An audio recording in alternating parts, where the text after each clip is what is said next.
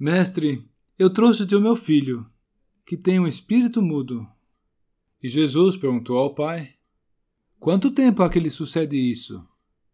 E ele disse-lhe: Desde a infância. E muitas vezes o tem lançado no fogo e na água para o destruir. Mas, se tu podes fazer alguma coisa, tem compaixão de nós e ajuda-nos. Jesus disse-lhe: Se tu podes crer, tudo é possível ao que crê.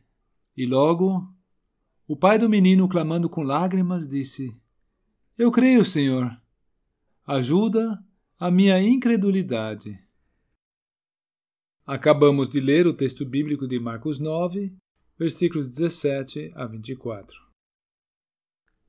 Esse fato relatado aqui é um episódio real e, na minha opinião, um dos eventos mais comoventes do Novo Testamento. De repente, um homem entra em cena que traz consigo o seu filho. O homem está trazendo o seu único filho. E esse filho único está possesso de um demônio, um violento demônio, um demônio que o lança na água e no fogo, e isso já há vários anos, pois tudo começou lá na infância. Esse pai já penou várias vezes para resgatar o filho de circunstâncias dramáticas, salvando a vida do filho. Não é de se admirar, nem um pouco, que a perplexidade do pai se traduz em palavras assim não tão bem colocadas. Ó, oh, aqui, ó, atente bem.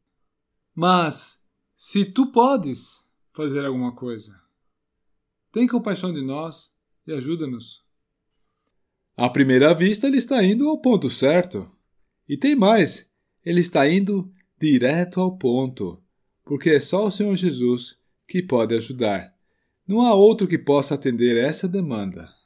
Porém, o Senhor detecta nas palavras desse homem um tom ainda que um pouco dissonante, como se tivesse um quesinho de dúvida transparecendo. Quer ver, ó? Vamos ouvir novamente as palavras que ele usou. Senhor, se tu podes alguma coisa, tem compaixão de nós e ajuda-nos. A questão é que o pai colocou uma condicionante, ao que o Senhor Jesus responde com uma outra condicionante. O pai faz menção de um se, e, na sua réplica, o Senhor Jesus coloca as coisas na sua ordem apropriada e agrega um novo se, que, aliás, este sim é pertinente.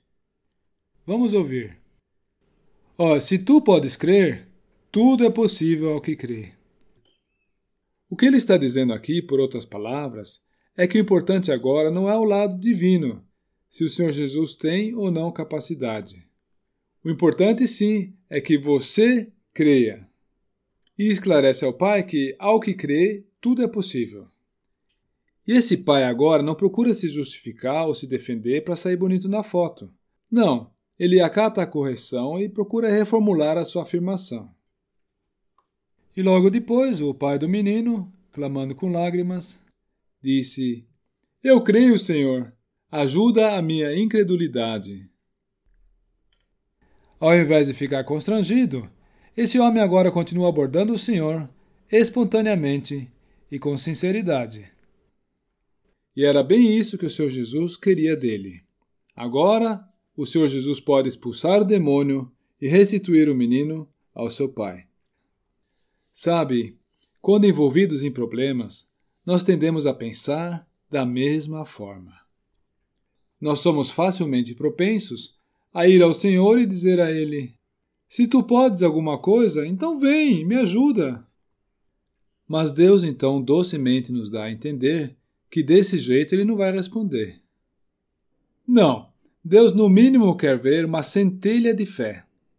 O que Ele quer que nós façamos é, primeiro, recorrer às claras promessas da palavra de Deus e, segundo, que pela fé nos apoiemos nelas. Mas quando então é que vamos experimentar a ajuda dele? Quando é que as nossas almas serão apaziguadas? Será quando a nossa confiança estiver depositada no único que tem todo o poder e a plena capacidade e a sabedoria para resolver a situação da melhor forma possível.